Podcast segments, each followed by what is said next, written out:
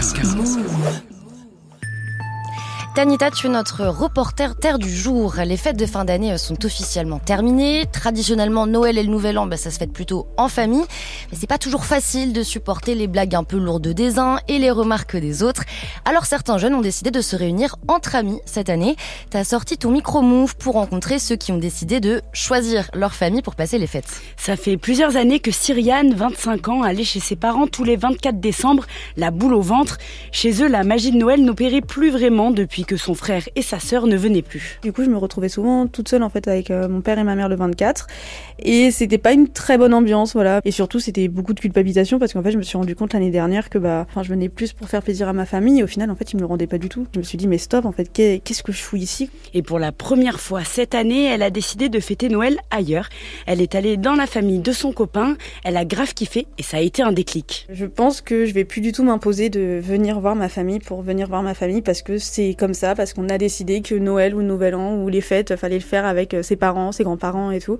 Je pense que ouais, je vais maintenant, je vais, je vais décider. Euh, enfin là où là où je serais bien pour Noël. Et puis même j'espère un jour me dire euh, j'ai la flemme de bouger bah je fais Noël toute seule et je serai très bien aussi. On pense à soi maintenant. Et puis il y a aussi ceux qui fêtent quand même Noël en famille mais moins traditionnellement. C'est le cas d'Anna et sa famille. Oui ils s'offrent des petits cadeaux et passent du temps ensemble mais sans pression. Fini les grandes tablées on voulait vraiment expédier ça, euh, que ce soit au niveau de la charge mentale ou de la charge émotionnelle. On a décidé de désacraliser cette fête et c'était un peu comme un dimanche banal en fait. On a fait ça à 6 et on a décidé de pas inviter la famille qu'on voit pas d'habitude parce qu'on voit pas pourquoi on devrait la voir euh, particulièrement à Noël. Mais c'était trop bien parce que comme tout le monde est à l'aise, on va vraiment euh, en profondeur dans les fous rires, euh, on peut se mater un film, il y a personne qui juge. En fait, il n'y a pas de bonne ou de mauvaise attitude à avoir. Tout le monde est libre de faire ce qu'il ou elle veut parce que c'est pas un moment spécial, c'est juste un dimanche parmi tant d'autres. Et le nouvel an, c'est avec celle qu'elle appelle sa famille de cœur, ses cinq amis. Mais Tanita, pourquoi certaines personnes se sentent si mal à l'aise dans leur propre famille? Eh bien, j'ai posé la question à la sociologue Gabrielle Richard. Pour elle, même si on inculque aux enfants que la famille est un espace sain, ce n'est pas toujours le cas. En fait, la famille est un peu à l'image de la société. Et le tonton raciste, la tante homophobe ou le frère misogyne, ça peut profondément blesser certaines personnes. De plein de façons, la famille est un lieu qui conduit et reconduit ces dynamiques d'oppression.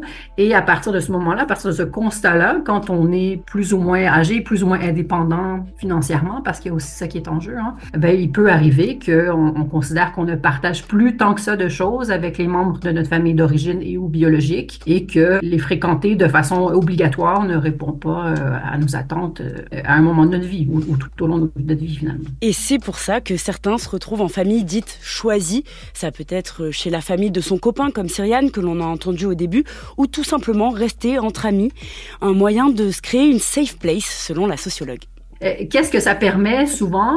C'est donc d'avoir ce fameux, ce fameux espace sécuritaire, hein, ce safe space, c'est souvent ce qu'on va chercher à obtenir en se créant une famille choisie. Donc c'est un peu une, manière d'aller chercher ce soutien, de se soutenir mutuellement, un peu en marge de cette structure familiale qui encore une fois euh, vient à faillir dans bien des contextes. Comme quoi, il est possible de faire mentir le célèbre proverbe. Et oui, finalement, on peut choisir sa famille. Famille. Merci Tanita pour ce reportage.